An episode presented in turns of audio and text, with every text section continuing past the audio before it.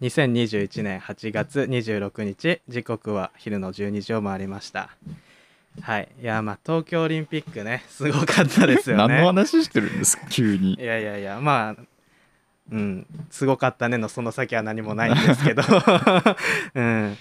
見ました？東京オリンピック。いやー見てないですね。はいはいはい、うん。でもまあ君結構スポーツ好きっていうかさ、まあそう。格闘技系好きって話をまあこのラジオでも前してたりしたんですけど、だからボクシングとかなんだレスリングとかああいう系結構メダルラッシュっていうかそういうのも全然情報として仕入れてないですか？ちょっとちょっと見てない。いですやいやどうなってんだよ、いや柔道は見ましたよ柔道は。自分柔道やってたんで柔道見ましたけども。まあそうですね。それ以外はちょっとまあいいかなっていう。じゃあ僕思うんですよね。そのオリンピックになったから、うん。そのスポーツ見ようっていうはいはいはいのって変じゃないですか、うんまあわかるよ。言いたいことは。そのワールドカップがあるからサッカーを見ようってうん。変なんですよ。だから僕は断固として柔道しか見ないと いうのを貫き通した。なるほど。はい。いやまあねちょっと僕も正直あんま見てないっすよ。ででもなんか旬の話題じゃないですか、い。旬っていうかまあもう一応終わって次パラリンピック今始まってるって段階だから、はい。でまあねラジオでそれっぽい時事触れとけばはい。なんかかっこいいかなっていういやいや。感じですけど。こんな久しぶりにやった最初がこんなんでいいんですかね？はい。いやあまあの伝説の番組が 帰ってきた。いやそうです。あのーあのネットざわつかせた伝説の ラジオ帰ってきましたよ。とうとう、はい。っていうのもまあ今ね誰が聞いてるかわかんないですけどもね。まあ前ね1年半ぐらい前か。もうだいぶ経ちますよ。あのー、3ヶ月だけやった幻のラジオ、ね。幻の。毎週ね一応毎週出してたせっせとっていう。生生放送もやりながら誰も聞いてない生放送 一人見てるぞ一人見てるぞ ってなってあのうん自分で確認してるやつ。だった自分だったっていう、ね、恥ずかしいやつ。すごいあの時ねテンション上がりましたよね、そうそう。いやまあそういうことをやって、まあ久しぶりにまたやりたいねっていう感じでね。まあ急遽やることになったとい。うので、オープニングもうね今まだ3分も経ってないですけど3分だ。いや怖いなネタ切れしたって怖いう感じはしますけね。何を話してたのかなってすごい気になりますよね。なんか、うん、何？本当に覚えてないですね。本当に何も覚えてないですね。なんだろうな。なんか、そうだな。ちょプチトークみたいなのしてませんでした？だからオープニングもなんだろう。割と結構15分以上ぐらい毎回時間あって、うん、なんだろう。お互い特に何も考えてこずうんその その週の出来事とか喋ってたのかなとあかー今週かカブトムシを捕まえたんですよ。どうですかこのネタ。いやいいいいんじゃなカブトムシを捕まええて、で最近昆虫標本を作ることにハマってて、えでもこう捕まえて殺すのってこうちょっとね気が引けるっていうか、だから飼ってるんですけどなんかクワガタとかは小さいからいいんですけどカブトムシってうるさいんですよ夜。うん。だからなんかもうなんていうんですか夜カブトムシの音で起きるみたいなうん。こともあるくらいでちょっとそろそろもういいかなっていうかそのちょっとね弱弱ら弱ってほしいなっていうのがあって、うんでカブトムシって戦うと弱るんですよ、はいはいはい。だからもう必死に戦わせて もう早く行ってくれないかなっていう、でもなんかうーんえ昔からそういう少年だったんですかやっぱまあ、り、カブトムシは好きですね。カブトムシが好きだったんですけどカブトムシをなんか捕まえに行きたいってでも連れてってくれないんですよ両親は、うん。めんどくさいからそんな時間に。でもうその思いが募りに募ってである日ですよ、うん。高校2年生の頃かな。はいはい。もう学校でもねそんな別に中心人物じゃない。いやなんかやることも楽しくないと思って、うん。怪我して部活もやめちゃうしと思って、で一人テクテク帰り道散歩しててで学校の近くにすごい大きい公園があったんですよ、うん。でその公園のとこでこう、まあ、夜夜というか塾帰って夜散歩してたらすごい変な匂いがするんですよ。うん。なんかなんか変な匂い。アルコールとなんかうんちを混ぜたみたいな。変な匂いするぞと。うんち酒かと思って。どな。んだなんだと思ってこう歩いてったらでっかい木があって、うん。でその樹液の匂いだったんですよ。はいはいはい。あ樹液が出てると思って、うん。行ってみたらカブトムシが1匹いて、もうん。うそこから僕のカブトムシ最終ライフは始まって第二のカブトムシブームね。そうですよ。高2の夏にカブトムシブームが来て、はい。で高3受験ですよ。ん大事な夏のね、夏は受験の天王山って言いますけども、うん。でまあでもねやっぱ息抜きが必要だから、はい。今日もカブトムシ見に行くぞ。ってこのそろそろそういう季節になったからって言って見に行ったんですよ。でそしたらそのもうでっかい樹液の出る木がバッサーってもう切られてて、うん。なんかああ俺のなんか受験もこうなるんじゃないかなみたいな。感じでがっかりしてでまあそれ以来ずっとカブトムシを追い求めててこの引っ越してきた時も取れる場所ないかなってこう大学もう3年生になりますけど、2年間ずっと下調べしてきてようやく最近スポットを見つけたんですよ。うん。カブトムシスポット。もうウハウハですね。でもいざ捕まえちゃうとやっぱ、まあ、うるさいから早く死んでくれないかなってえ カブトムシは、はい。まあ鳴き声そういうなんだろうセミとか、はいはいはいはい。あとあのースズムシ。すなんかいませんでした？うちにスズムシとか。か飼ってたりとか。そういううちたまに田舎だとあいやままるおばあちゃんが飼ってそうそうね。めっちゃうるさいっていう夜、臭いし、うん。そういうのはないじゃないですか？カブトムシって。まああるんですか？ありますよ。カブトムシって鳴くんですよ。鳴くんですか？へどんな風に鳴くと思いまえわすかんないです。ちょっとそこはちょっと大喜利じゃないですか？そこは。え？カブトムシ。999って鳴くんですよ。へでこう虫とかってこうなんかを揺らして鳴くとか、え人間とか生き物ってのこう喉から鳴くじそうですね。はいはい。虫とかってなんかを揺らして鳴くんですけどカブトムシって体をきしませて鳴くんですよ。きしませる。こうあのうねうねしてるそのはい部分があってそこをこうこう動かして999って音出して威嚇したりするっていう。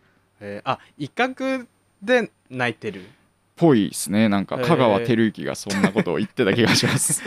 香川虫のね昆虫大好きおじさん。着ぐるみをね着ぐるみというかあれ着てね。ああなりたいですね。この間香川照之のその昆虫大好きっていうのを見てたんですけど なんかカミキリムシの回だったんですよ、はいはい。あの木をこう食ってく、うん。あのすごい顎の強い。でそれ見つけた時に香川照之がこう自分の指をかませて「あ痛い痛い痛い。これこれこれこれ」って言って やばいおじさんいるなみたいな。それ子供向け番組でやってるって。なんかもう度を超えてるというかなんか一種のなんかね変なプレイみたいなね。変なプレイになそれを NHK でやっちゃうっていうねまあああなりたいなっていう感じなんですけど。なるほどね。はい。はい。まあじゃあねそんなカブトムシもねもう出てこなくなるというか夏の終わりを告げるお8月末うにまたねこうやってはい。2人でラジオをお届けしていきたいと思います。ではそれでは始めていきましょうラジオやりたい。ゴールド。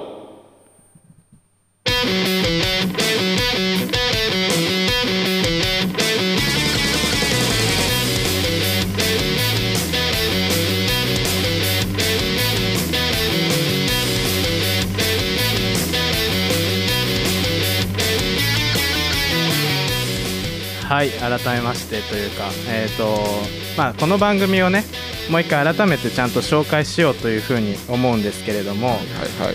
まあさっきもお話ししたように、まあ、1年半ぐらい前ですよね。やってた時は、まあ、2人ともラジオが一応好きっていうところで、自分たちでもラジオやってみたいなっていう。でそれをまあ誰が聞いてくれるか分かんないけどちょっとネットで公開してみようみたいな本当にそういうちょっと出来心じゃないですけど始めたのがねねきっかけで、まあ一応もう名前もそのままラジオをやりたいっていう安直ですけどね。あのタイトルで本当に勢いだけで始めたなって今すごい改めてね振り返って思うんですけどもそういうネットラジオですっていうとこをもう一回ちゃんと押さえておこうとね思います。伝説の ネットラジオです自分たちで伝説っていう人多分いないと思う。超伝説 帰ってきたんだ。ってもうリスナーは一度歓喜。もう2ちゃんですれが立ってますよ。あの伝説のラジオ。帰ってきたんご。いやもう2ちゃんの時代じゃない もうその時点でダメなのよいやまあねそんな感じですけど本当になん1年半前はなんか一応ね意味もなく生放送とかでやってたけど、はいまあ、今回はとりあえず収録してうんうんうんうん。一回、まあ、リハビリも兼ねてということでね。いきなり生放送はね怖いですからね。体にきますからね、うん。で、まあ、収録したものを一応 YouTube とかネット上で公開して誰か聞いてくれるかなっていう感じで今回もやっていこうと思ってます。でまあ本編とで一応アフタートークっていうのもかっこつけてやってましたよ。なんか 撮った後に。なんかまあ本当にめっちゃ短く何も喋ることなく終わる回もあればなんかその本編の勢いのまま喋ってた時もあってまああれはあれで面白かったかなっていうふうには思うんですけどまあ今回もちょっと撮れればいいかなっていうのは思っておるのでそこまでがちょっと今回の感じでいこうかなと思うんですけど。で、まあ、前回とちょっと変わった点って言えばあのタイトルがね「はい。ラジオやりたいゴールド」ってつけたんですよ。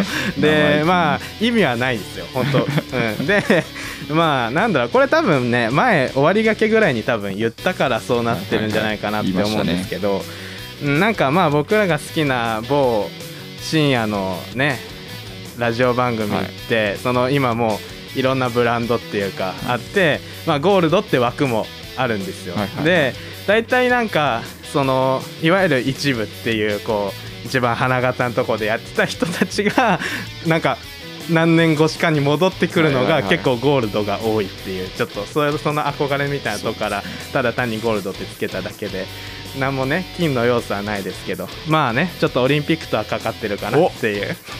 今お。今思いついただけです。はい。金メダル級でお送りしてまいりたいと思いますけどもね、ダメだよギア上げなきゃ。こんなしょっぱいオープニングトークして、はい。もっともっとこう勢いづいてましたよ前回まで。なんかね、うん、ちょっと僕の僕が本当になんか鈍った感じ、ね。君は衰えてないですよ。本当ですか？さすがですね。伝説のラジオパーソナリティですラジオパーソナリテはい、っていうのでまあそもそもお前ら誰なんだよっていうところを今ちょっとね名前も名乗ってないかったですけど。まああのー前以前やってた頃からあんまり自分たちの正体を明かさず やって。やいやいや岐阜出身までい行っちゃってた回ありましたよ。まあいい岐阜って言ってた、うん、でまあ僕が今大学生もうはい4年生になりましたよ。あらあの大人にもなるんですね、翔太って言います。はい。はい。で名字は？名字は明かしてないんですよね。S 翔太 S お送り SS だからねイニシャル S ですねはい。で僕が、えー、春日とはい。いうふうにね、えーね言言っとりますけどもね。はい、春日、ね、特に意味はないんですけども、はい、でまああれなんですよ。どんなことやってたかなってちょっとなかなか思い出せなかったというか、こうやってもう一回改めてやるからにはちゃんと振り返った方がいいのかなと思いながらもいたけど結局過去の回ね。自分でなかなか聞き返すって恥ずかしいでまあ、すよ。そうですね。あんなもん聞いてたら恥ずかしいですからね、そう あんな黒歴史でしかないんですから。そうそうそう。それはネットに残っちゃってるっていうね。そうそう。やたまばいですけど。におすすめで出てくるんですよ、うん。なんなんで YouTube どういう判断でそろそろ振り返れよみたいな。でもあれっすよ。1回第1回とか最終回とかなんかは合間でとそういう節目の回は何百回っていう再生回数ついて多分多いのだと900ぐらいえそんなに言ってますか？言ってるのがえー。確かあったりもして恐ろしいですよ世の中。恐ろしいですよ。誰が900回聞いてるっていうね、うん。でまあなんていうか今回ちょっともう一回改めてやろうってなったのは、い。まあちょっと1年半まあキリがいいか悪いかは別としてあの時間が経って改めてやりたいなっていうのが思ったっていうのとあとまあちょっと不思議なんですけどその番組をね聞いてたっていう聞いたことがあるっていう人に出会って、でいやもうなんか伝説本当に伝説なんですよ。だから本当に。うん。ねでその人が結構熱烈にはい。本当に良かったですって言ってくれたのが僕は個人的に嬉しかったからちょっと調子に乗ってまたやっちゃおうっていう 単純な話ですよ。はい、でまあそれが実はその人が今ね隣にいるっていう。すごい敷居が低いですよ。その「よかったです」って言ったら出れるみたいな。本当に、うんまあ、そうなんですけどね。だからなんかそのまあ実際プロとしてラジオやってらっしゃる方々もなんかよく冗談で「いやこんなラジオ誰が聞いてんだよ」って言うじゃないですか。で僕らも言ってたけどはい。なんかいざ聞いてるって人に出会うと本当に嬉しいなって。多分その人たちもそうなんだろうなっていう。まあ、あの聞いてる数は全然違うけど でもなかなかそういう聞いてる人に会えないっていうのが向こうの人たちも、まあ、リアルな感じあると思うからなんかそこをね勝手にプロの人にちょっとね思いを寄せちゃったというか、まあ、そんな感じでじゃあその隣にいるのが誰なんだよっていうところで。ど誰なんだよ、まあ、せっかくなんで登場していただこうというか一緒におしゃべりしたいなっていうふうに思ってます、まあ、自己紹介をねもう自分でしてもらおうかなっていうふうに思いますはいお願いします。はい、えっと宮島と言います。み宮島さん。宮島。カタカナはい。でカタカナで宮島さんです。僕らもカタカナで名前表記でやってるので。はい、はい。でどうよ、はい、で伝説のはい。場に来れて。いやもうやばいですね。今ね君はうん歴史の1ページを刻ん本当ででいます。す。この番組はマジ伝説だと私は思ってるので。本もう光栄ですね。痛いよ。こんなみんなで伝説伝説って言って。3人だけです盛り上がってるなそうですね誰も聞いて間違って押しちゃって900回言ってんだからそんな。サムネ詐欺みたいなとこあるんだ期から待してこれオールナイトニッポンかなと思って間違って押しちゃって900回。これで稼いでますからね。本当ワンクリック詐欺と一緒です。やってることは。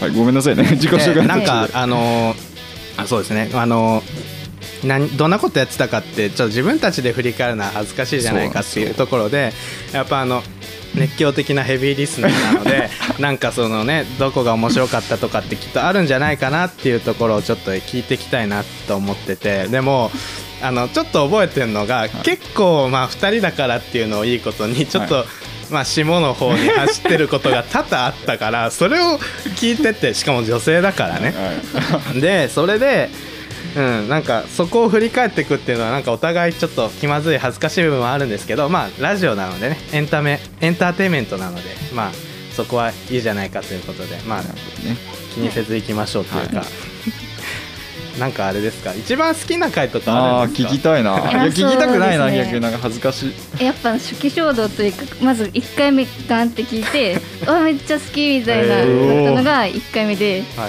い。なんでかっていうと、まあ、まず最初に翔太先輩の、まあ、フリートークなんですけど、まず同窓会の話をされていて でなんか狙ってる女の子、まあ、好きな子なんですけど、まあ、話をしていていやなんか初っ端からこんな恥さらしてくるかと思って恥ですって恥。ちゃんと恥ずかしい話してるっていうのと、あと。そうですね。わ気にしすぎだろうみたいな自意識過剰やろうみたいななんか なんかそういうとこをなんかちゃんと出してるっていうのがあーなんかさすがやなみたいな思って、うん。でまあ春日先輩はなんかなんかすごいしょうしょうもないじゃないですけど なんか神社に行く話をされてて。神社？神社。はいでまあ、神社行こうとして、まあ、途中でなんか道迷って海海じゃねえけどなんか川出ちゃって、まあ、神社行ったらなんかなんか綺麗な黒髪の女の人がなんかずっとお参りしてるみたいな話をされてたんですけどこれってマジなんか30秒ぐらいで何も考えなかったら話し終わることなんですけど すごい10分ぐらいなんかもうなんかなんか階階段チックになんか神社に近づいてく時の話とかされててうんいやこんな話広げられるんだって文字のなんか引き出しがいろんな物語とか触れてこないとできないことなので、いやマジすごいなっていうのがまあ1回目ですね。なるほどね。気持ちいい。気持ちいい。で2人とも女に飢えすぎみたいな感じはすごいするよね。する初っ端からね。そうですね。はい。いや恥ずかしいですねうんでも。難しいな本当に。いやいや。え、はい。なんかおすすめの回じゃない。まあその1回目が好きっていうお話もしてくれたと思うんですけどなんか他にここは面白面白かったってなんか聞くのめっちゃ恥ずかしい。自分で聞くのよこれは面白いんですけど自分はいはい。全然面白いんですけど、まあ、はい。2回目は企画が本当に素晴らしくて、ピザをなんか翔太先輩がまあはいはい春日先輩に買いに行かせるっていう話で、はいはいはい。はいまあ、それでずっといなくてでも電話その電話使ってたんですよ。なんかこんうなん技術やばみたいな。こんなことできるんだみたいなのもあったんですけど、うん。はいはい。まあ、なんか最後になんかそのコーコーラがなんか道端に落としちゃったみたいななんかそういう奇跡とかも起こっててこれやばいなみたいな思ってまして。そうか。途中で落として帰ってきたらなかった袋にで穴が開いてたっていう。はいいや本当かよって思うんですけど本当なんですようん。これが。あそこで一気に伝説に駆け上がりましたねあれで。恥ずかしいわもう。ピザも食べて。ですね。はい。なんかそれぞれのフリートークで言うと、んん。まあ、なんか個人的に好きなのが、まあ、春日先輩だったらその3回なんですけどなんか漫画で変な食べ物が出てきの話が出てきたってなってうん。でそこからクジラのクジラ食べたいはいはい鹿はい食べたい、はいで変な肉食べたいなんかストなんかシリーズが始まって。でその日はなんかサイゼに行ったんですけどなんか羊の肉がなくて、スカルゴを食べてなんかミラノ風ドリアを2つ食べたみたいな話してたんですよ。なんか途中でなんかお腹壊したって話をしてちょっと汚い話なんですけど バーって出ちゃったみたいなめっちゃ爆笑しちゃって。なんか本当なんかこんななんで笑うな。なんで笑っちゃうんですけど、まあ、それですけどで 4, 4回目はその翔太先輩なんですけどなんか、はいはい。なんかまあラジオの話とかもされててなんかでまあ、まあ、好きな子に会いたくてスタバ行ったんですけど でも行こうとしたけど結局行かなかったんかいみたいになって、うまあなんかチョコの祭典また行ってなんか友達と飲み行った話とかえー、はいはい、してましたまあしてましたね。それでなんか、まあ深い話になってなんかまあ自分はこういう関係が広いなみたいななんか話になったんですけど。結構なんか盛りだくさんでなんかそれがうまいことこうつながっててあなんかすごいなみたいな。結構フリートークその日翔太先輩長かったんですけど、でもそれで面白いってマジすごいなみたいな。でまあちょっとどんくらい喋っていいかわかんないです。けど、あまあそうですね。おいおいねまた聞ければいいかなと。うん。なんかでもね今聞いてて思ったのはなんか序盤し序盤だけすごくてねちょっと後半すぼんでたかなって。いやまあまあまああのまあそんなラジオですよね、そんなこうラジオ今日もそうなるのかなって前半ね。今今が多分一番最高点ですよ。これで。ここからここからガーって落ちていくかもしれないんでそこをねなんとか盛り返してもらうようにまあ今日は宮島さんにも一緒にお付き合いしていただければいいかなというふうに思っております。はい。ネットラジオラジオやりたいこの番組は YouTube をキーステーションに全国ネット全世界に向けてお送りしていきます。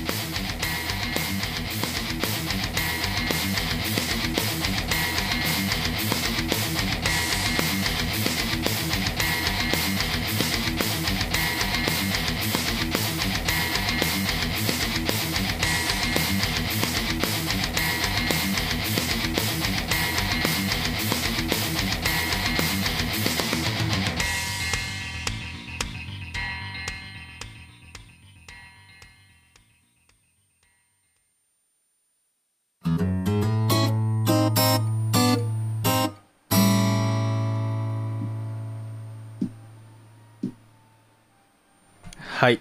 まあそんなねほお褒めをいただいたフリートークっていうのを今回もちゃんとやっていこうかなと。ハードル爆上がり。上がるし なんかすごいちゃんと見られてるんだなっていうね。横で間近でねうん。っていうのは感じるんですけどまあ何を話そうかなっていうのはすごい考えてたんですけど、うん。まああの思いつかないですよね正直。本当になんかいつもう。ん毎週よくやってたなっていうのは思いながら何話そうかなって考えててでまあ1年半ってだいぶ大きいっていうか大きいというかあのすごい時間経ったわけじゃないですか。でちょうどその最終回が確か2019年じゃない2020年の3月末ぐらいで、へいわゆるまあ新型コロナウイルスーがうん。すごい、まあ、流行の本当に一番最初、うん。で結構最終回の頃多分オープニングとかで本当に冗談半分言で「いややばいっすよね」とか半分笑ってましたよ本当に、うんまあちょっと聞き返したんですけどそこの辺とか。いや今そん多分そんなこと絶対言えないなとか思いながら。うん。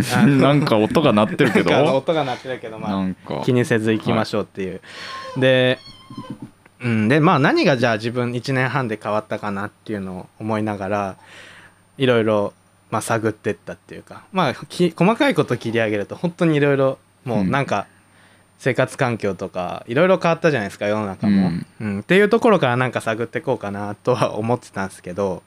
でちょっと一番最初に聞きたいのはあなたはなんかタバコ吸われる方ですか？僕ですか、はい。すいません。あ吸わないですか？まあた多分吸わないですよね。いや細い甘いタバコ吸うタイプだね。宮島さんにはね聞いてますけど。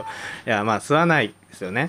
でうーんとまあちょっとタバコに関するお話なんですけど あのまあ僕そのコロナ禍になってまあ田舎にこもって生活してるんですけどまあ新しく何か、まあ、いわゆるアルバイト仕事をしないといけないなと、稼いずっと家にねだらだらいるわけにもいけないんでいかないんでた時にまあ働く場所っていうのがコンビニエンスぐらいしかないわけですよ。コンビニね。うん、あのででまあちょうどあれですね5月ぐらいですか2020年の。まあ、はい。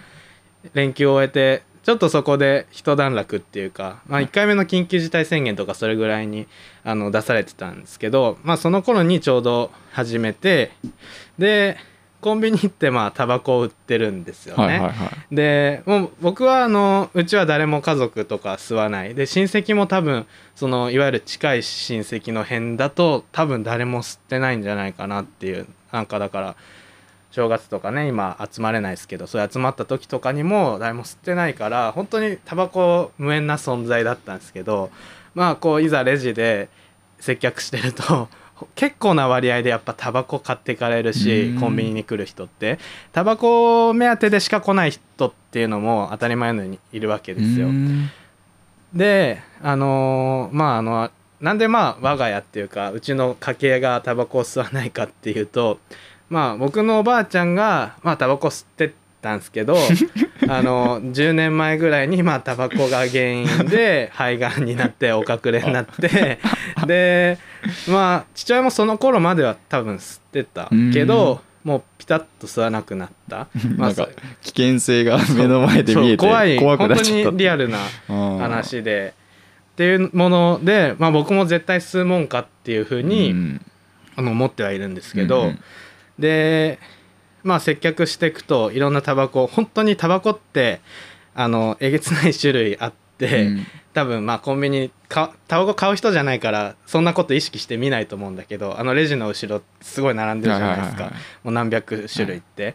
でまあ人によってはっていうか大体のお客さんは数字で注文してくれるんですけど銘柄の名前とかそのなんだろうそういうのでオーダーしてくる人もいる。覚えないといけないんですよね。タバコ。うんでまあそれが正直最初めちゃくちゃ面倒くさかったしうん。自分吸わないから、あのー覚えれないんですよねなかなか。でまあなんだろう。一応勉強してというかうん。ネットで調べたりしてあのタバコについての知識が増えていったわけですよ。そうすると次にまあやってくるのが 絶対吸うもんかって思ってはいるけどまあ吸ってみたくなるじゃないですか、えー。やっぱり知ってるし売ってるし、はいはいはい。あのだからまあなんか吸いたいなって思ってるけどでもまあそういう過去もあり、はい。で自分もそれを踏まえて吸うもんかっていう思いもあるからすごい葛藤が生じるっていうか あのーなんだろうもちろんちゃんとお金出して買うけどあの目の前に目の前にあるわけじゃないですか。だからもうこう手に届くとこにタバコがある。もうだから仕事しててもこう手が届きそうになるわけですよ。ね。でもちょっと待ってっていうこう自分で手を押さえるみたいなね。そういうこともあっ姫のアシタてカみたいに。手押さえてこうちょっと僕ジブリわかんないんで。ななんでだよ。なんでだよ。田舎住んでんの見ろ見ろい田舎ジブリしか見るもんないとかそういうそういう感じじゃないからね、ははい。で、まあ、ちょっと話はそれましたけど、はい。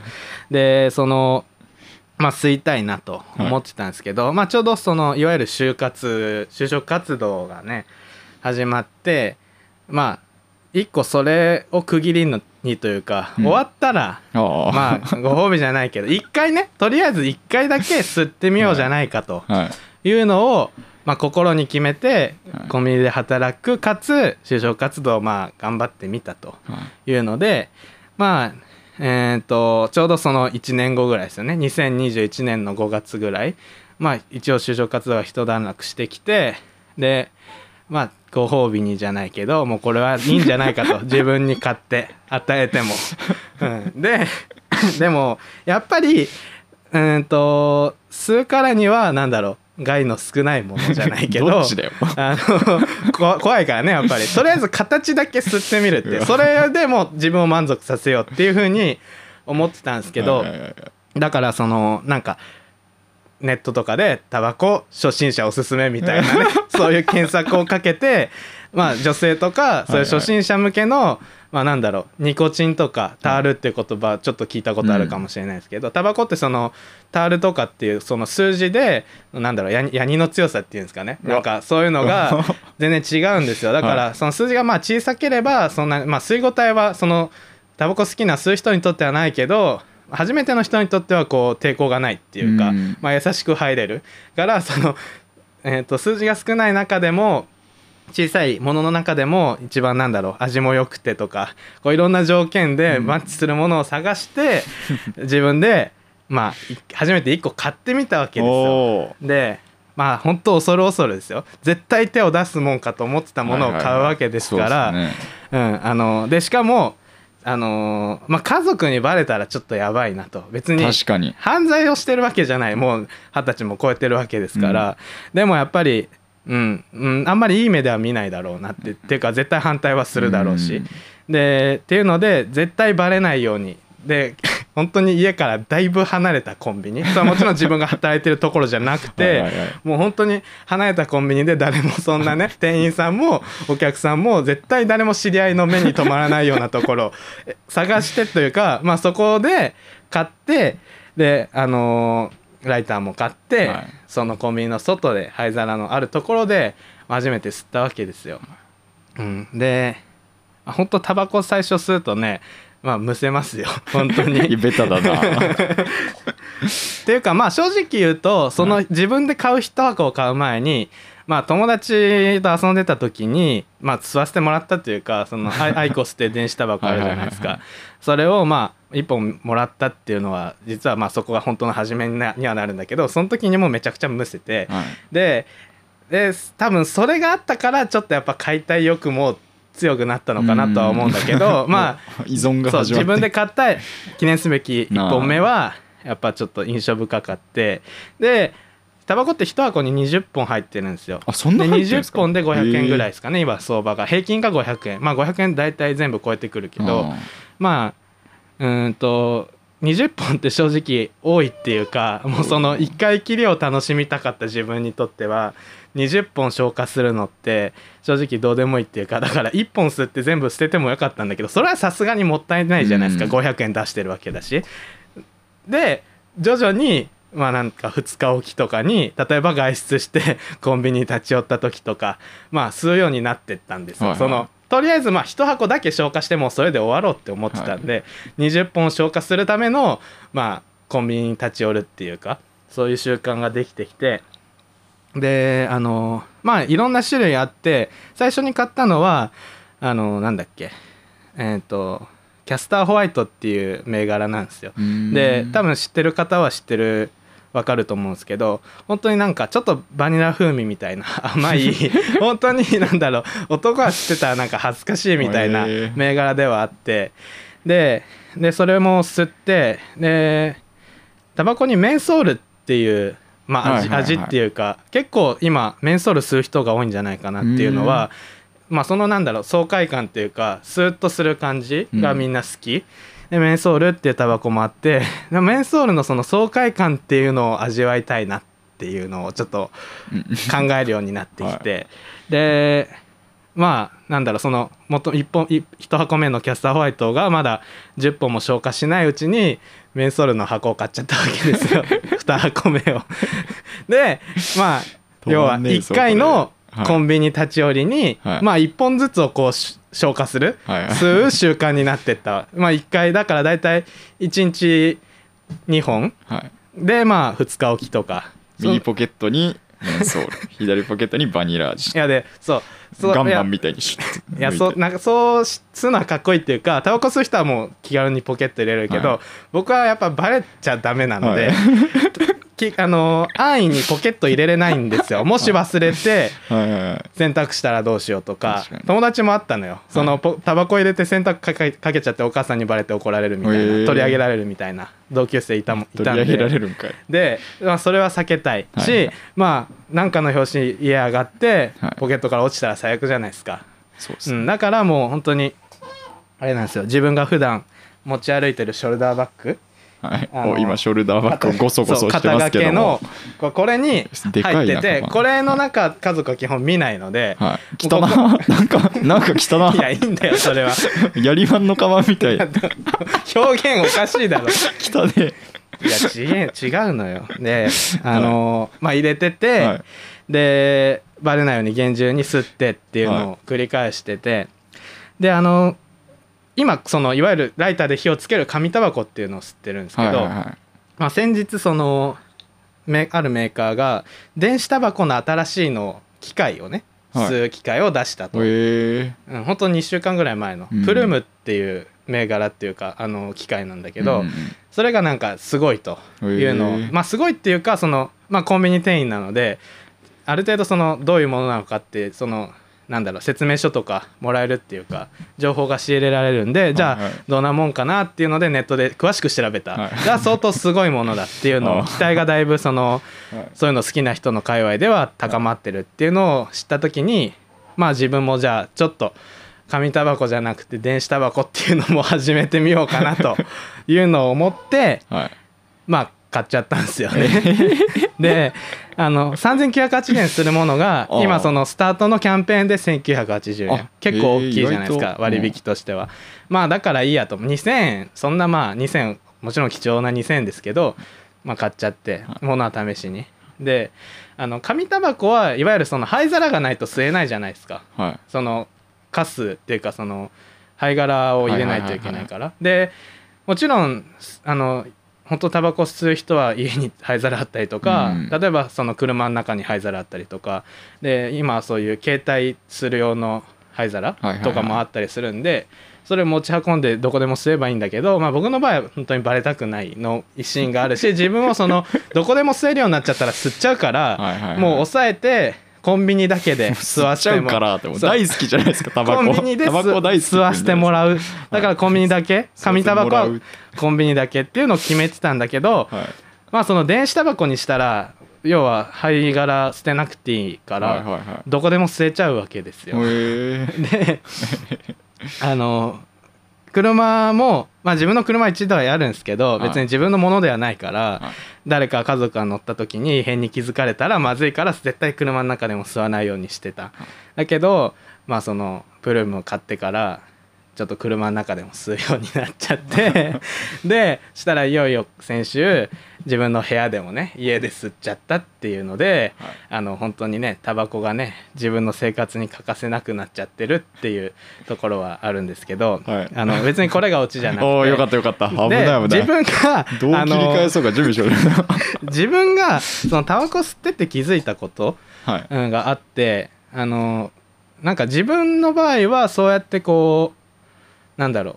あまりその1箱目実は消費するのに多分3ヶ月以上かかったのね実際、へうん、でまあもちろん毎日吸ってるわけじゃないしその場所も限定されてるからわざわざコンビニに寄った時しか吸えないわけであって、でそれでいろいろこう考えてて思ったのはなんかみんなやっぱタバコを買ってるっていうよりは時間を買ってるんですよ。タバコを買ーううことで。るせえなうるせえな何が言いたいかっていうと まああのめっちゃ失礼な言い方になるんですけどタバコ吸ってる人は時間があるっていうか暇な人ですよ。要はタバコってまあなんだろうスマホ見ながらとか吸えたりとか何かしながらは一応できるけど例えばコンビニで立ってその灰皿の横でタバコ吸う場合ってまあそのまあ別に1本吸うのに何分とかかかるものじゃないけどでもそのタバコ吸ってる時間って基本タバコを吸うだけに時間を費やしてるからはい。本当になんだろうただ時間を無駄にしてるなっ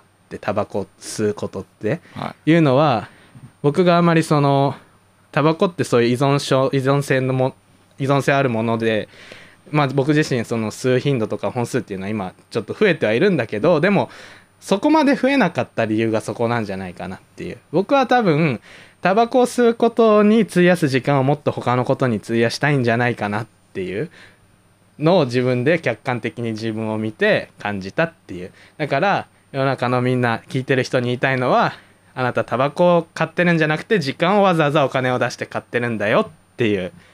そういう話。何の教育ラジオだよであのおいおい何の何を喋ってんでだおい。あの 面白くしろ で今日そのね、はい。あれですよ。あれ？ちょっと待ってね。まさかタバコ実演？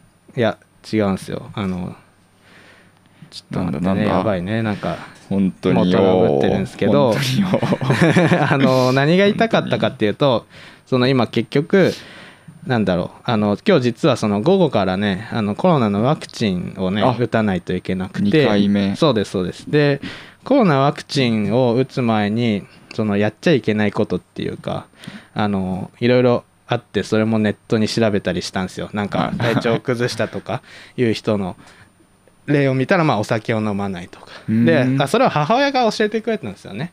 お母さんの知恵袋ね。そう。でなんかコロナ打つ前にやっちゃいけない10のこと。そう激しい運動しないとか、お酒飲まないとか。絶対運動しないじゃないですか。でいやそれはいいんだよ。太ってるんだから。でそれはいいんだよ。じゃあ聞きなさい。であと、たまあ、一応タバコも吸っちゃダメなんだよみたいなのを最後付け足されたのね。でもうん僕は吸ってない吸ってることは知らないし吸ってないだろうと思ってるからまあ一応そういうあの一応っていうニュアンスで言ったんだけどまあ吸っちゃいけないってことを知って、はい。ここ23日ずっと吸ってないから あの今めちゃくちゃタバコ吸いたくて あのめっちゃ我慢してるっていうそういうお話でした。依存者じゃないですか。いやこれでいかない。いかない。どうだ？いかない。依存者。くたばれやりかす。いやーまあねちょっとねなかなか久しぶりにねトークするとね持ちませんね。そうですね、うん落ちないしね。落ちないし。まあそういう風ですよ。じゃあ次期待してます。嫌だな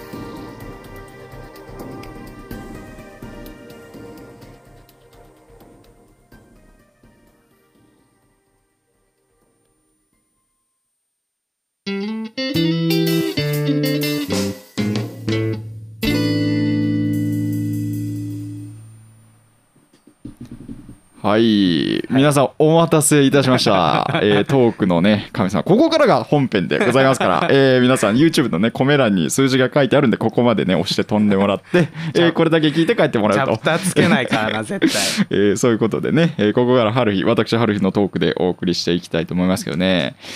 いやーやっぱねトーク何喋ろうか考えたんですけどね。ないいですよね。や同じじゃねえかよ。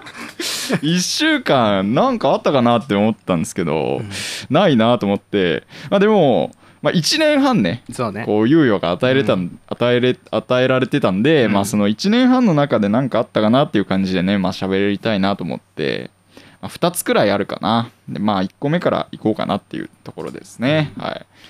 で僕サークルの代表になったんですよ。はいはいはい、ね、代表になって、まあ、いろんな後輩もできてねあの頃はまだあんまり、ねコロナで新入生も入ってきてなかったですから、後輩もいなかったんですけどいっぱい後輩もできてで代表になってねで、まあ、やってたんですけどなんかまあサークルのある子が、まあ、ちょっと、まあ、困ってるうんうん。困ってることがあってちょっと警察にうん。相談したいけどうん。なかなか一人で行けないみたいな感じで、まあ、だから、まあ、一応代表なので、まあ、ついていかなきゃいけないわけですよ。うん。あじゃあ僕が一緒に行くからじゃあ一緒に行こうかって言って、まあ、警察署行ったわけなんですよ、まあ、そんな大したことじゃないんですけど、まあ、そうついてってで警察署に行った僕もでも警察署行くの初めてなんですよ。いくら中学時代ヤンキーの僕でもいやどこからヤンキーなんだよ南部のね春日でね 長通ってたね僕でももうやっぱ警察署はさすがに行ったことないんですよ、うんうん。まあ法は犯さないヤンキーだったんでね。もう肩パン最強ヤンキーで通ってましたけども。めんどくさいやつだな。はい、それでまあ警察署初めて行くってなってどんなんなんだろうと思いながら行ったんですよ。でもこう入り口入るとあの警察署ってやっぱり警察にこうあんまよく思ってない変なおじさんみたいなのがたまに乗り込んでくるっていう、へえそういうのがああるからなんか対策としてもう本当弁慶みたいな でっかい警察官ちょっとあ朝ー。こう色が黒くて体育会系のみたいな人がもう本当初めて見ました。棍棒。うん。棍棒持ってこうやって立ってるんですよ。うわ本当にいるんだこの門番みたいな人がみたいうんなでこう入ろうとしたらどうどうしましたか?」って「どんなご用ですか? 」って言ってはい。もう声もでかいんですよなんか。体でかいから。でなんかうわ声でかいなって思いながらいやまあこうこうこういう相談があってまあ被害被害ではないんですけど相談をしたいっていう子がいましてでちょっと付き添いで一緒に来たんですけどみたいな「少々お待ちくださいね」って言って、まあ、その人は直接受け付けるわけじゃなくてその人が受付に報告しに行って担当の人が出てくるみたいな。でこう受付にこう棍棒を持ってこうやってドスドス歩いてもう肩幅広いからなんかその辺にちょっとぶつかってたりとかもしてましたその人。うん。それでこう受付のとこにこうこうこうこういう要件でっていうふうに伝えるんですけど今アクリル板があるじゃないですか、うん。感染防止予感染対策のためにでそのアクリル板があるから声がなかなか届かないんでしょ。え何々のご相談だそうですけどもって言ってその受付向こうの人が「ええなんて?」って言って「え何々のご相談だそうなんですけども」みたいな、うん。いやそのささあんま大したことない相談じゃないから、まあ、いいもののなんかそれがもしね、なんかすごい重大なことだってどうすんのよ。ってもうおじいちゃんとかおばあちゃんとかも何かしらの用事警察のように来てるわけですよ、はいはいそれ聞いてなんかこうこっちとか見たりしてるんですよ、うん。ああの人はああいう相談なんだなみたいな。本当ガサツで困るなみたいな 感じでまあそれで通されたんですけど相談って言ったら普通なんか応接室みたいなうんうんところに通されるはずなんですけどなんか空いてなかったのか知んないですけどなんか本当に調書取る部屋みたいなえところに通されて取り調べ室みたいな。はいはいはい、はいはいなんかまあ取り調べ室は違うのかもしれないですけど、なんかそういうまあよくない人が一旦入れられる部屋 に通されましてでなんか薄暗いんですよ電気とかも。えでこう狭い部屋なんですけど、うん。こう机が真ん中に1個ボーンって置いてあってあの学校の先生が使ってるみたいなこう鉄でできたね。ね。そうそう、はい。ジムの机が1個真ん中にボーンって置いてあって、うん。で椅子がこういくつか置いてあってはいみたいな感じでこうやっぱあなんか物々しい雰囲気だなと思ってそのうん良くない人たちが日ー頃いるからよなんか。くないう言い方ね さっきよから。くよくない、うん。まあよくはないけどね。よくはない。うん。まあそれそれ以外のね表現思いつかんけどね。ね。悪いとは言ってないですけどね、はい。まあ、良くない人がいるからなんか、まあ、雰囲気も物々しくて、うん。でこう薄暗いしなんか椅子とかもなんかこうまあなんていうんですかビニールで覆われてる椅子なんですけど、そのビニールがこう破れてるんですよね。でこう劣化してこう経年劣化で破れた破れ方じゃないんですよなんか。え？こういっぱい引っかいた後みたいないそういう破れ方してていや何かしらのね中毒の方が こう補導されてきて、うんでそれでいっぱい引っかいて破いたのかなとか。なんか背もたれの変なとこ破けてるなみたいな。嫌だなと思って。壁とかもなんかすごいこんなとこになんでこの汚れみたいな黒いなんかシミみたいなのがいっぱいついてて汚いなと思って。でその真ん中の机とかもなんか鉄の机なんですけどこうなんていうんですか足を隠す部分あるじゃないですか、机の、はいあそこの板の鉄の板の部分がべっこーってへこんでるんですよ。多分こう深夜補導されてきたようなね中高生みたいなあの当時の僕みたいなね ヤンキー中学生みたいな まあそうですけども ヤンキー中学生みたいなのがねうるせえみたいうん。なバーンって蹴っ飛ばしてへこましたみたいな。すごいなと。物々しいなって。まあちょっと待っててくださいってそこで待ってたんですけど。で待ってる間そういうふうにいろんなとこ見てたんですよでそれでこう、まあ、上とかね下とか壁とか見てたら壁になんか額に1枚入れてなんか飾ってあるんですよ。はいはいおはい。何が飾ってあるんだろうってこう見たら習字で「一期一会」って書いてある。色紙が飾ってあって、うんここでの出会い大事にする？って思ったっていうね、はい、綺麗まあなお話、一つ目でしたね。一つ目ですね、はい。っていうね。でもう一個なんですけど、はいうんなんか僕のあのこの1年半の間に聞き聞き始めたラジオがあってあの空気階段のはい踊り場を踊り場。はい。聞き始めて、でそれをなんで聞き始めたかっていうと大学ですごいあの仲良くしてる先輩がいるっていう話をこのラジオでもしたと思うんですけど、あの告白大失敗の 男気寅さんの先輩がいてでその人が聞いてるからお前も聞けって言って、うん。行ってきてで、まあ、聞くことになってでなんか空気階段の踊り場であったのがなんかストリップを見に行ったみたいな回があってでまあそんなのもあるんだね。こんな時期に。そう。でストリップがあるみたいな話を聞いて、ね、あストリップってものが世の中にあるんだなってその先輩と話してて、はいはい。で先輩がある日突然「ストリップ行ってみないか」って言って LINE がポコンって深夜に送られてきてでストリップ劇場に行くことになったんですよ。へもうびっくりですよね。そんなところに僕行ったことないですから、うはい。わすごいなと思って。でこう感想から言うともう最終的な感想から言うともうもう裸であることが邪魔でしたね。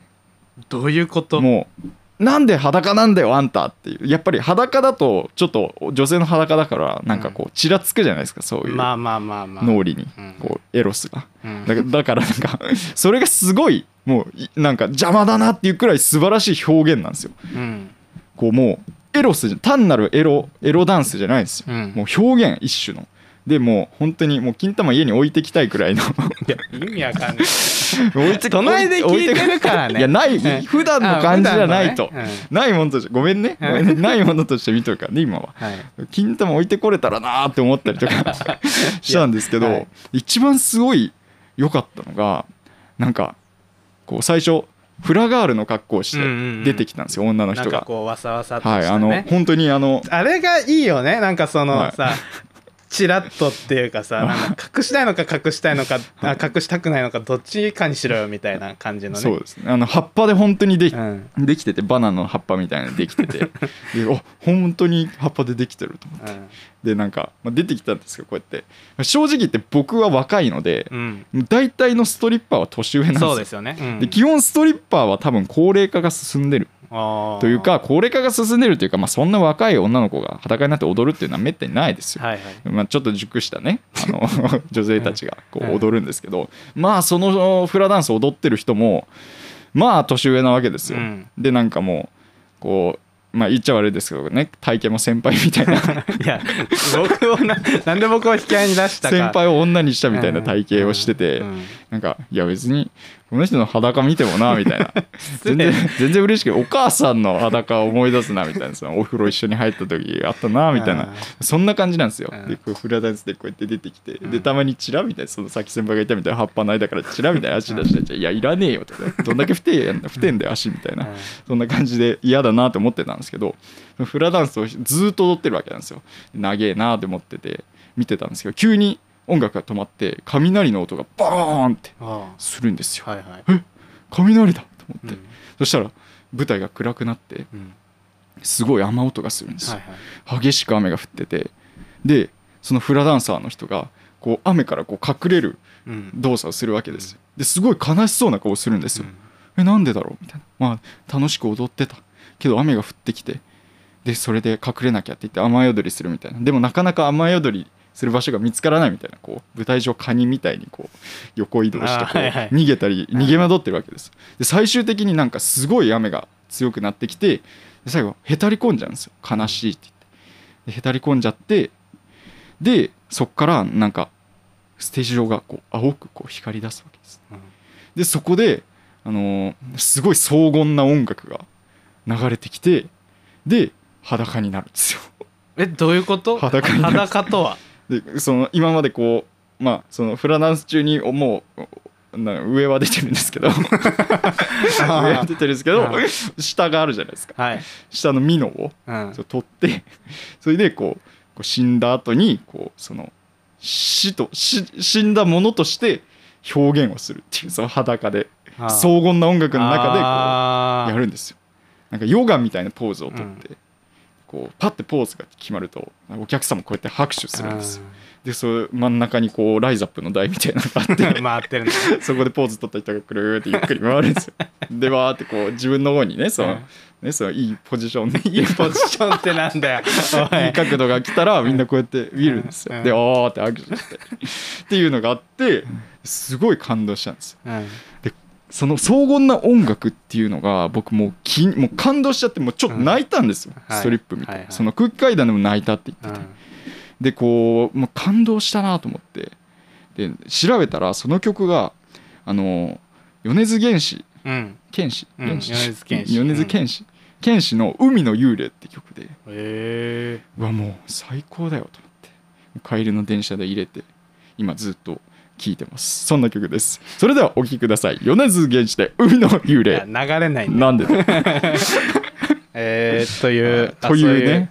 体験をしたんです、ね。ストリップ劇場で。いやーちょっとなんか今の聞いたら行ってみたいっていうかでそのなんか裸であることが邪魔っていうのはいわゆるその音楽とかそういう演出にはい。感銘を受けたからっていうことです。ムラムラしちゃうからですね。裸を見ると。それが邪魔だったいや結局、なんだ結局下かよ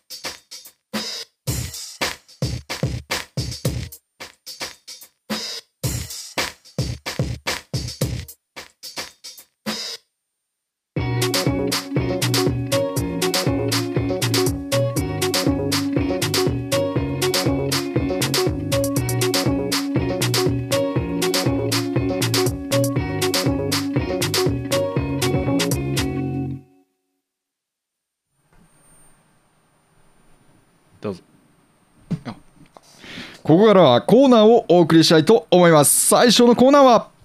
このアラームで起きろ。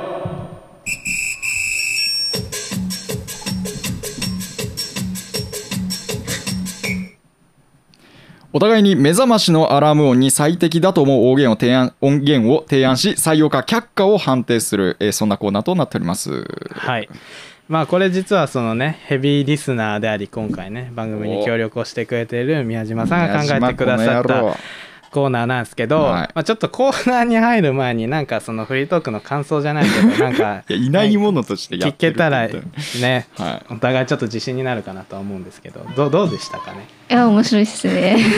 こんなイエスマンをさ置いてさイエスって言わせて気持ちになってさ ダメダメな人間になってきますよこんな。んそうね。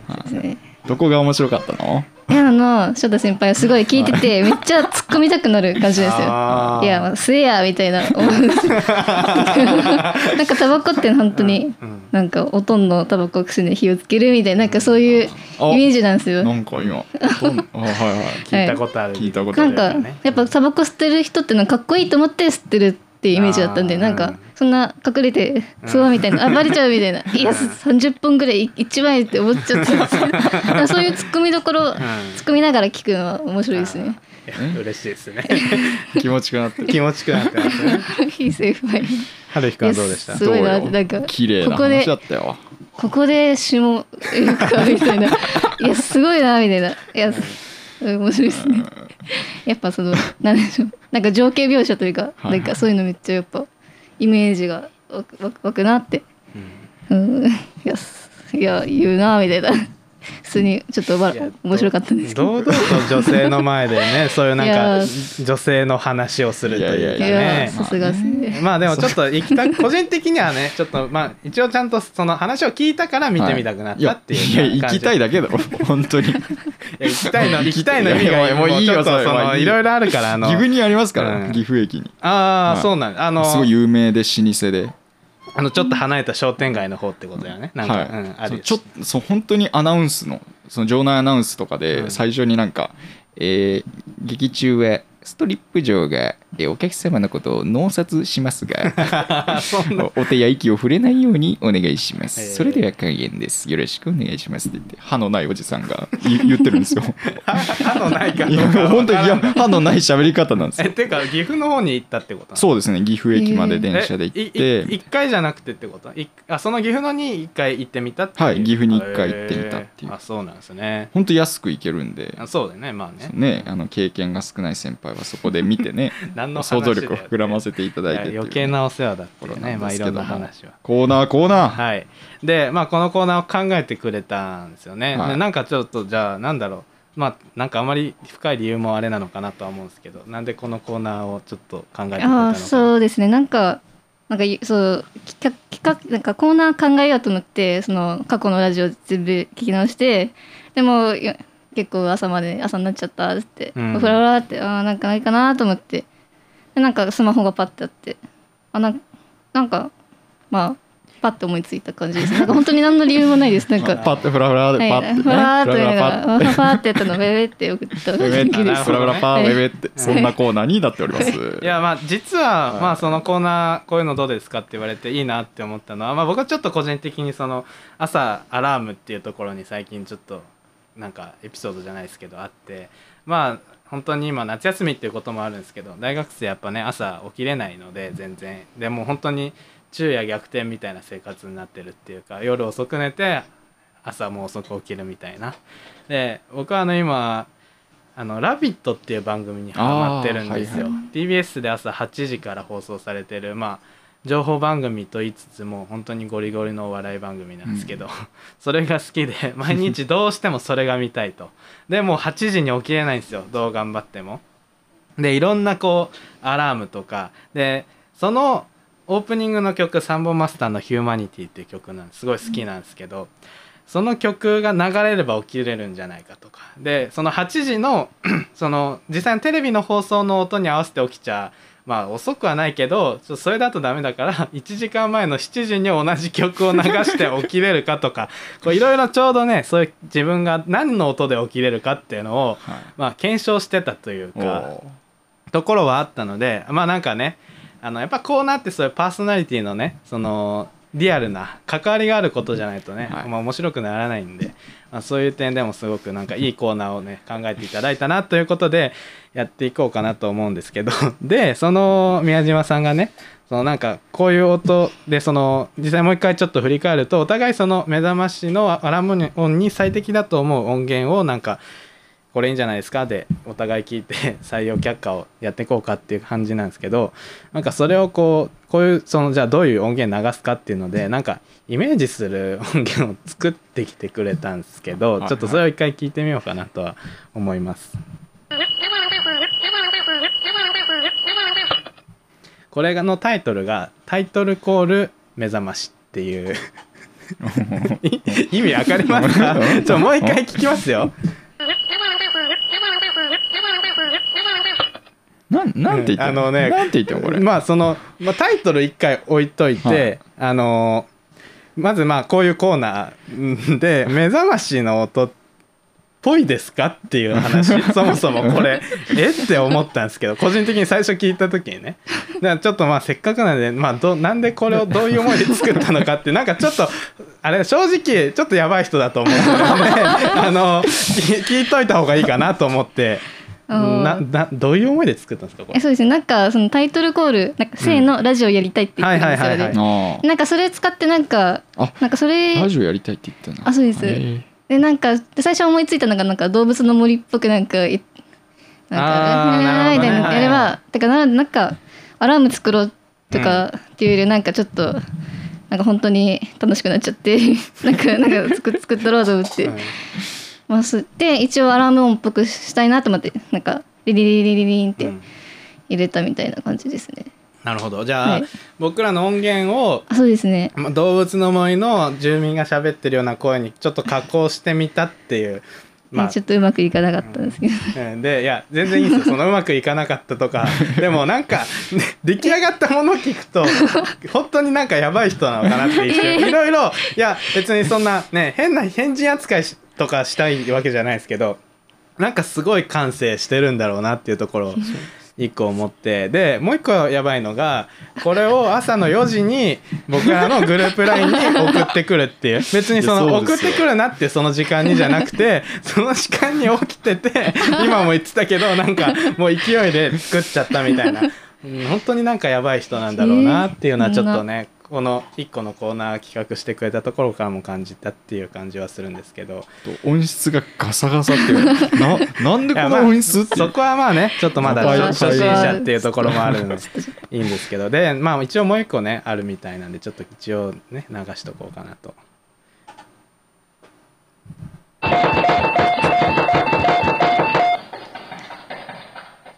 まあなんだこれ。タイトルが「ピンポンダッシュ目覚まし」って。い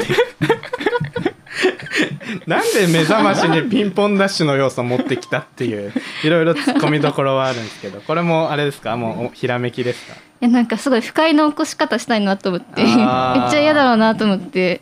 あビボビボビボンってあのそんな感じですね本当にそんなになんか本当ノリで作ったみたいな感じなので、あのそんな深く聞かれてもちょっと困っちゃいますなるほど、はい。ほほいでこのピンポンは家のピンポンじゃないよね。えなんか一応ンってなんか。ドアドア素材であったピンポンみたいななんか、えー？あはいあったんですよ。なんかオーダーのピンポンオーダーとかのピンポンですよあのえーインターホンのピンポンじゃないよねっていう気はするっていうのはあるけど。あバタバタバタ。最初鳥が羽ばたいてんのかなと思ってあれは走って逃げる音です。ああ どどういうどういう状況とでまあなんていうかね正直本編に入ろうかなっていうコーナーのっていうところは思ったんですけど なんかこれ以上面白くなる感じはしないのとね、うん。見切り発車でね、えーまあやったのでまあいいんですけど全然。はい、うん、一応お互い選んだ曲はあるんでとりあえず流してみますか。はい。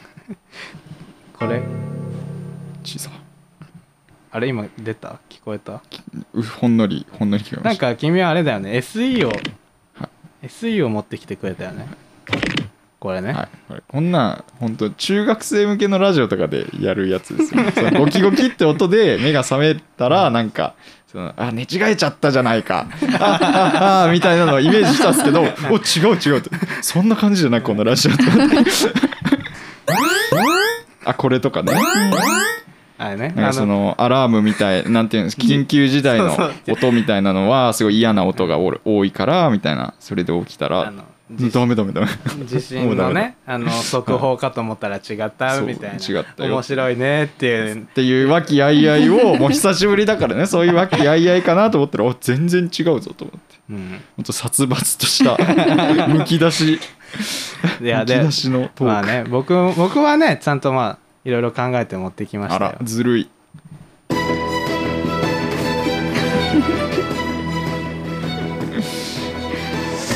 なんですか医療ドラマみたいな。てかなんか遊戯王っぽくねみたいな遊戯王？遊戯王？あのうん。結局ね僕も中学生みたいな話して終わろうとしてたっていうね。あなのるほど。遊戯王っておもろいよなとかね。やってたみたいな話して終わろうかなとか考えてて結局思考回路は一緒だったっていうことでね。ね。まああの見切り発車でね らあのコーナーはやるもんじゃないよねっていうまどう終わるんだ？あそういう感じでしたね。ななななん なんでこの音？これは一応ねコーナー終わりのジングなルなんんでなでな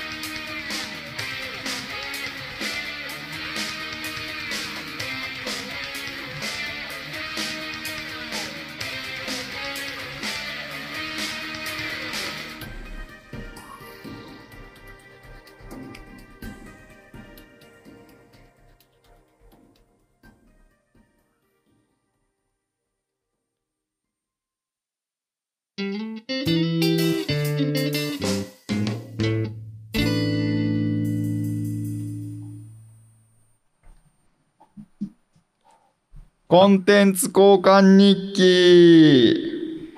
はい。ちょっとね段取り段取りを間違えたというかね僕が続いてのコーナーはって振らないといけないなとかいろいろ考えてて忘れたっていうね、申し訳なかったですけどまあ進めていこうと、はい。これが僕らのクオリティなのでね。はい、あのーまあ2人ともラジオが好きっていう、まあ、共通点はあるんですけどまあ聞いてる番組とか聞いてる数とかまあそういう違いはありかつ意外とそのラジオ以外のもの触れてるものっていうのが違うんだなっていうことはまあ1年半前やってて毎週のように結構感じたことなんじゃないかなって多分聞いてくださってた方ももう一回僕らがね振り返って聞いたとしてもすごい明らかになってくることなんじゃないかなっていうのは思ってるんでじゃあまあそのお互いねやっぱりいろんなエンターテインメントとかそういうコンテンツが好きっていうことには変わりないからせっかくなら新しいものに触れたらいいんじゃないかっていうことでまあ交換日記じゃないけどあのお互いね紹介をしようっていうただそれだけのコーナーにはなるんですけどもね。はい、なんでまあ若干のフリートークですね。なるほど。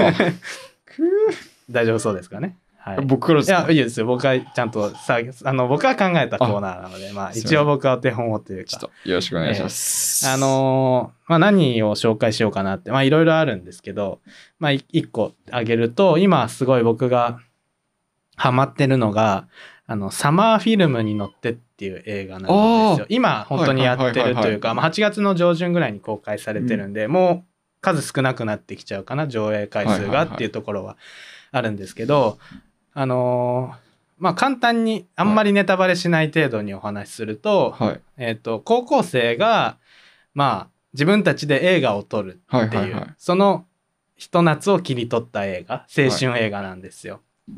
で主演が元乃木坂46の伊藤まりかさんっていう方で、はい。うん、まあ正直なんだろうそういう乃木坂詳しい人はもちろん知ってる人だと思うんですけど、はい。そういうなんだろうアイドルとか詳しくない人からするが知ってる乃木坂の範囲では多分あんまり有名じゃないなかった方だと思うんですよね。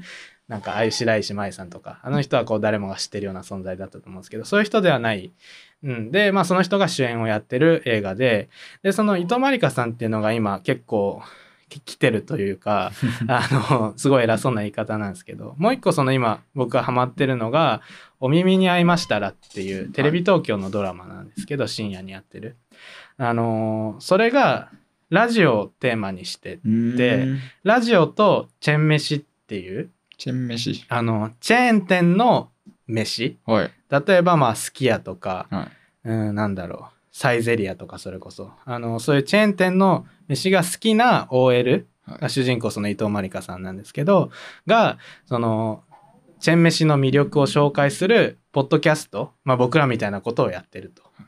そういうこうラジオと,、えー、とチェーン飯をテレビのドラマで描くっていうちょっと変わったいろんなこう観点があるドラマでそれもすごい面白くてそれもまあ一応ここで今日紹介したい一つではあったんですけどまあちょっと両方合わせて紹介しようかなって感じででその「お耳に合いましたら」の実は先週放送された回木曜日放送なんですけどでなんで TVer1 週間無料本当今撮ってる今日までなんでもしよかったら今日時間あったら見てほしいなっていうものなんですけど第何何話になるのかな？ちゃんと調べてこればよかったんですけどあの今の最新話がちょうどそのまあラジオやっててその主人公いるのが漬物の会社なんですよ。うんでその漬物を PR するために、まあ、あるラジオ番組に出るとそのまあタレントの子なんですけど女の子が。でその付き添いで広報部なのかな？確かその主人公の OL が。だからラジオ局に行くってなったんだけど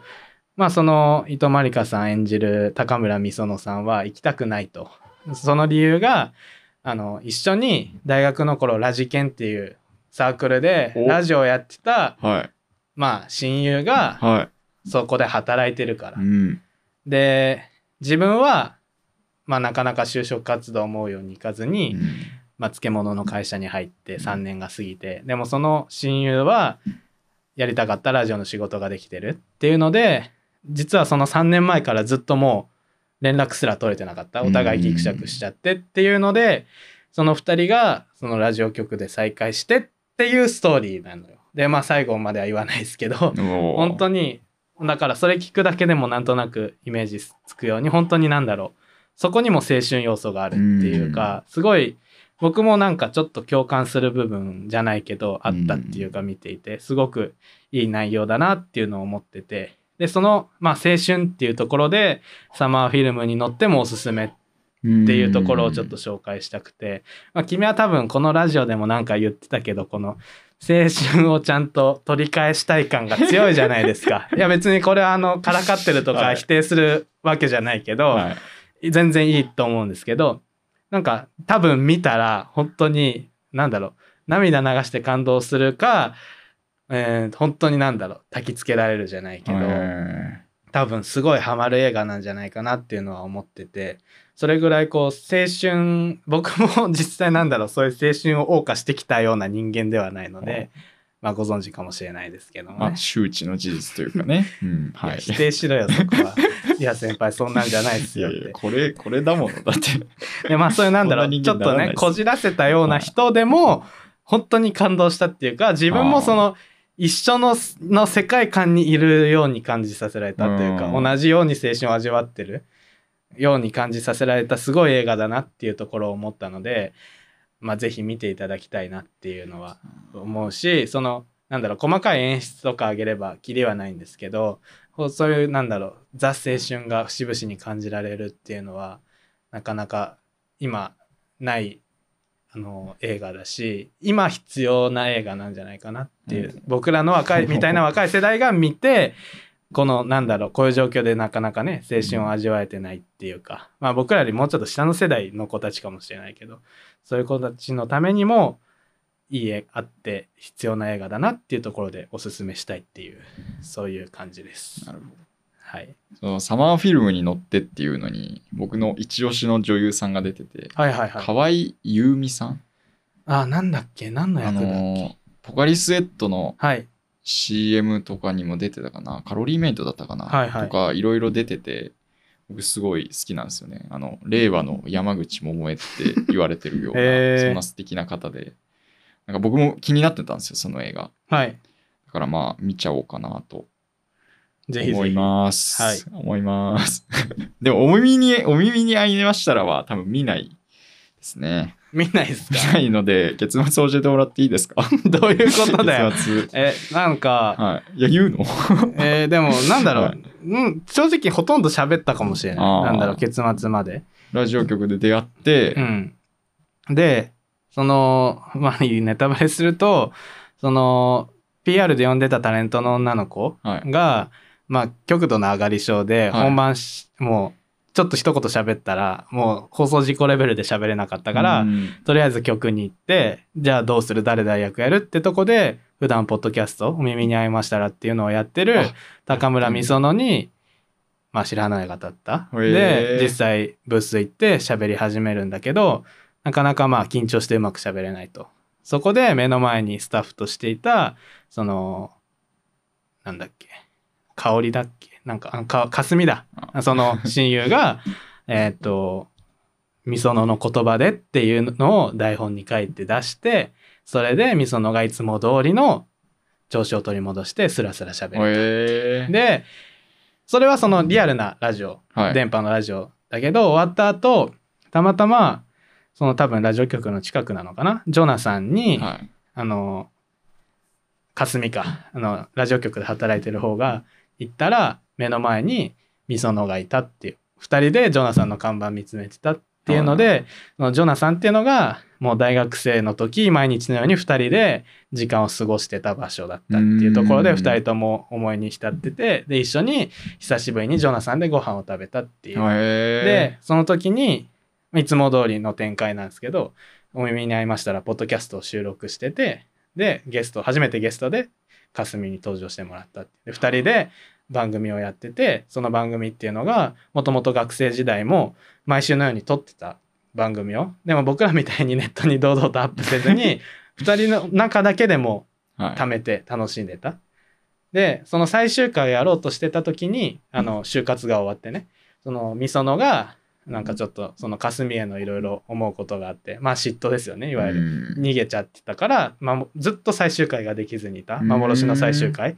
それをジョナサンで久しぶりに「お耳に合いましたら」っていうポッドキャストで成立したっていうそういう感動的なお話でございました。本当に作品を丸々見たかのような素晴らしい説明 ありがとうございます。ございます。はいもうほぼファスト映画と一緒ですけど、もうもう捕まります。いいですね。あの、を切ってますね。先輩逮捕されますよっていうね。は はいい。ってなところでね、えはい続いてのファスト映画いきたいと思うんですけども、はい。え僕はね、あの映画とかじゃなくて、YouTube の動画で、あおのー虫と虫が戦う。動画がありまして、ーはい。でそれがを押したくて。で、うん。いろんな戦いがあるんですよ。うん。例えばカブトムシ日本のカブトムシ対ヘラクレスオオカブトでっかいカブトムシみたいな。とかもう一種格闘技戦みたいな感じでオオスズメバチ対、まあ、サソリとかね。そういうのがあって。で、まあ、何がすごいって、まあ、大体その毒持ってりゃ強いじゃんって思うじゃないですか、うん。だって毒刺しゃ死んじゃうんだから、うん。違うんですよ。毒があっても勝てない場合っていうのがあって、はいはい。例えばそうだな。うん。サソリうん。みたいなもんがこう毒を持ってるからそれで刺せば一撃じゃないか。で対するはもうめちゃめちゃでかいコオロギみたいな。それがいてコオロギなんか格好の餌食ですよそんな。負けるんじゃないかなって思ったんだけどコオロギはこう元気いっぱい。でサソリはまあちょっとなんていう狡猾にこう毒を刺すタイミングを狙うみたいなタイプだから押されちゃって繊維喪失しちゃうみたいな。でそれでもう逃げるみたいな感じで大逆転があってもうさながら本物の格闘技。僕はもう格闘技が好きなんであ虫でもうんこんな頑張って戦ってるんだと思って本当におすすめなんですけどなんか見切り発車で やってしまったんですけど。で僕もねこれをやりたいなと、ね、冒頭の話につながってきますよここで。でカブトムシに勝ってると。カブトムシ戦わせようじゃないかっていうことでカブトムシをねあの戦わせた動画をちょっとお見せしたいなと思うんですけどこれって音声まあマイクでうん。そのまま流してもらえば。どうしようかな。僕の実況付き あこれ実況なしバージョンちょっとちょっと ちょっとお待ちくださいね。ちょっとちょっと繋いどいてください。つなげって言われてもね。えーあじゃあなるほどね。あのー弱そうなカブトムシよりも弱そうな動物を見つけてきたっていう感じですか？いやいろんな種類。いや僕はもうカブトムシ対カブトムシ。ああそういうことね。純粋にもうん。う本当にカブトムシ対カブトムシなんですけど本当に動画ではね本当にいやこりゃ負けるでしょみたいな感じのがあってなのに勝っちゃうみたいな。あそれが面白いなと思いつつまさかの実況付き動画がないか。ー いやまあまあまあ。あ今ちょっとダウンロード中いいですよ全然。ですねはいダウンロード中で、えーなかなかでも面白いこと考えましたね。まあまあ元ネタが YouTube にあったとはいえはい。でもそうやって自分で撮ってみようっていうのはすごいな。そうなんですよ。全然関係ないですけど、うん。なんか就活僕、まあ、うん。就活、夏のね、はいはい。インターンでなんか今そのコロナ禍だから PR 動画30秒撮ってくださいっていうのがあるんですよ、うん。うんどうしようかなみたいな。うん。やっぱちょっと一個いるなと思って、うん。その絵の絵としての動きというか、だからこうカメラの前にカブトムシを置いて、うん。でそれでカブトムシが好きなんですと。昆虫採集ってこうこうこうなんですと。こういうところが良くてでこれってこういうことが言えると思うみたいな感じで話したんですけど、受け良かったと思いますいやいいと思いますよ。はい。すごいすげえなって思う今の聞いてて。てなてな話でね用意できましたか？僕のできる人間アピールもしたところで、えー準備が整っていないということでもう一回ちょっとね準備して まあまたねいつも。これで。はいだから実況ないんでそのカブトムシのガサガサ音を ちょっと聞いていただきたいなって。いいっすよ全然。ちょっと焦るな。おちょっと。成人式でモテモテだった写真が出てきちゃっいや知らねえよ。たほんと長蛇のあ成人式って挟みましたっけ？このラジオの。いや挟んでないはず。延期されてるからきっと、じゃあちょっと行きますね。うん、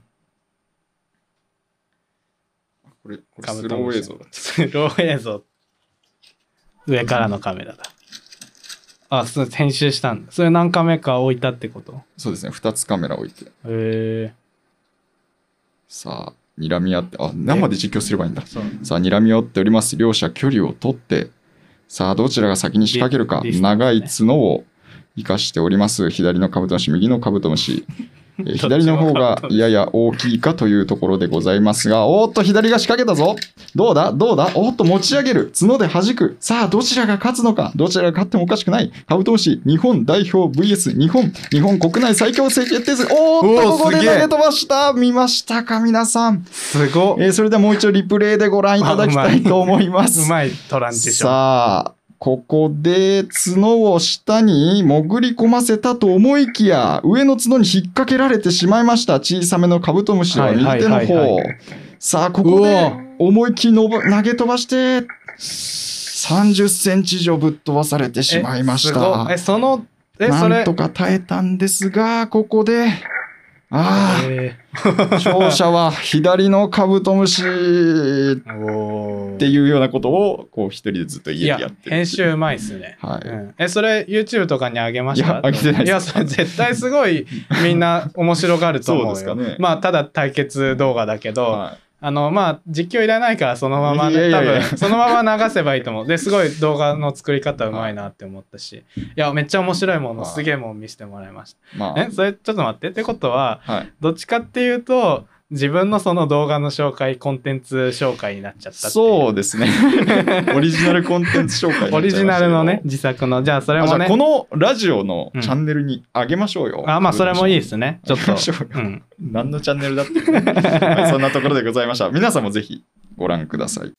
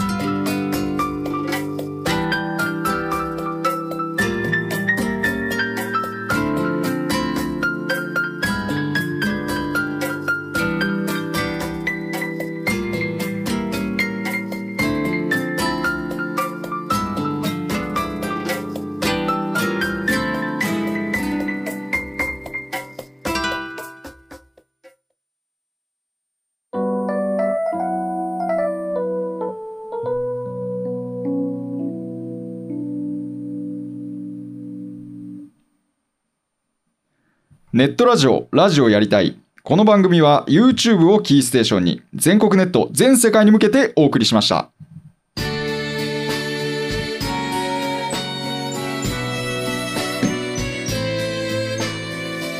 はい。まあね、はい。久しぶりにやりましたけどね。そうですね、後半の失速具合がちょっと気になるかなってところでございますけども。まあ、コーナーが悪いとかじゃなくて、まあ慣れないことをやるのはなかなかね簡単なもんじゃないというのはまあ分かりましたけどでもまあ面白かったかなっていうのはすごい思います。なんかまあ僕らのねそもそも持ってる素質なんじゃないかなということにしておきましょう、なるほど。はい。でまあなんだろう。2人で話すこともないので せっかくだからまたねちょっとヘビーリスナーでね。あのイエスマンである宮島さんに聞いてみようかな感想をっていうところはするんですけど、うん、まあどぶっちゃけどうでしたかね？いや面白かったです 毎回この会社褒め合って。いや自己啓発セミナーか。いや本当になんか本番一発でバーンってずっとやね、るんだなって時間通りに。うん。あとなんか日本語うまいみたいな思ってて。なんかこんな多分自分はそんなに綺麗な日本語をスラーって話せないのでうん。いやーすごいなってやりたいなみたいな。僕はまあそんなことないですけど彼はすごい言葉が出てきますよね。いろんな言葉本当にそうですよね。スラスラなんかやめてくださいよ。そんなことないですよ。ああいうところはちょっと嫌いっていうか、なんで嫌い？あの 褒め褒めれない部分はあるんですけど。まあ面白いですよね。いや面白いです、まあ、いやでもまあ今回はね、あのーなかなかこうグダグダいきそうなところをそうやってねちゃんとフォローしてくれる宮島さんみたいないね存在がいたからないだったっていうのは非常に大きいのでねあのまたねもし宮島さん以外にね聞いてた私も俺も聞いてたんだぞっていう人があれば連絡くださいっていう。簡単に出れますからね。ご飯もおごるし、なんなら。そうそう。出てくれたら。ね。もうそれぐらいの感じでゆるいラジオですけど、まあねなんだろう。うん。まあな毎週前みたいにやるっていうのは難しくてもねまた定期的にやれたらいいなっていう。まあ今ね別に今一応こうやって対面でというかやってますけど。まああのとあの頃もなんかねオンラインでやっててまあなかなか難しかったけどねあー。やっぱり。なんか間合いとかつかめなかったりとか。長渕剛会ね、伝説の。びっくりしちゃって起きて、なんかギター聞こえてるみたいな。うん。いやまさかなと思ったら本当にラジオだった。ちなみにああいうのはどう思いますか？あでも5回ですよねその 5, 5回目なんだ。そうナンバリングして覚えてないからね、こっちは。えなん。か最初パッて聞いて急にそうなって おおみたいな。面白いです。よ面白いしか言わねええでもな。本当になんかじ時間がちょっとわかんないですけど、い。いですよはい。もうちょっと、はい。もうまあ10 10あーなんでもないです。いやいやいやいや。なんかもったいぶるな。まあねそんなこともねまだ多分宮島さんの方から話し足りないっていうこともきっとあると思うのではい。それはまたねアフタートークというものがありますかそうだ、アらフタートークがあるんだ。でぜひね終わりかと思ったよ。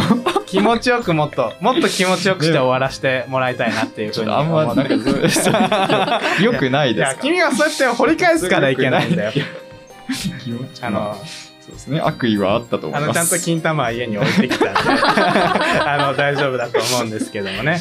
タヌキに似てるからやっぱ。ででっかい金玉なのかなっていう。ね余計なお世話だよ。もう。たぬきち商店なんて言ってた回もありましたね。ありましたねそんな回も、まありましたまあまたねそんな今日のね回も面白かったなーなんて振り返れるような次回があることをまあ願って今日はこの辺で終わりにしようかなというふうに思います。はい。それではまたいつかお会いしましょう。せーの。さようなら。ら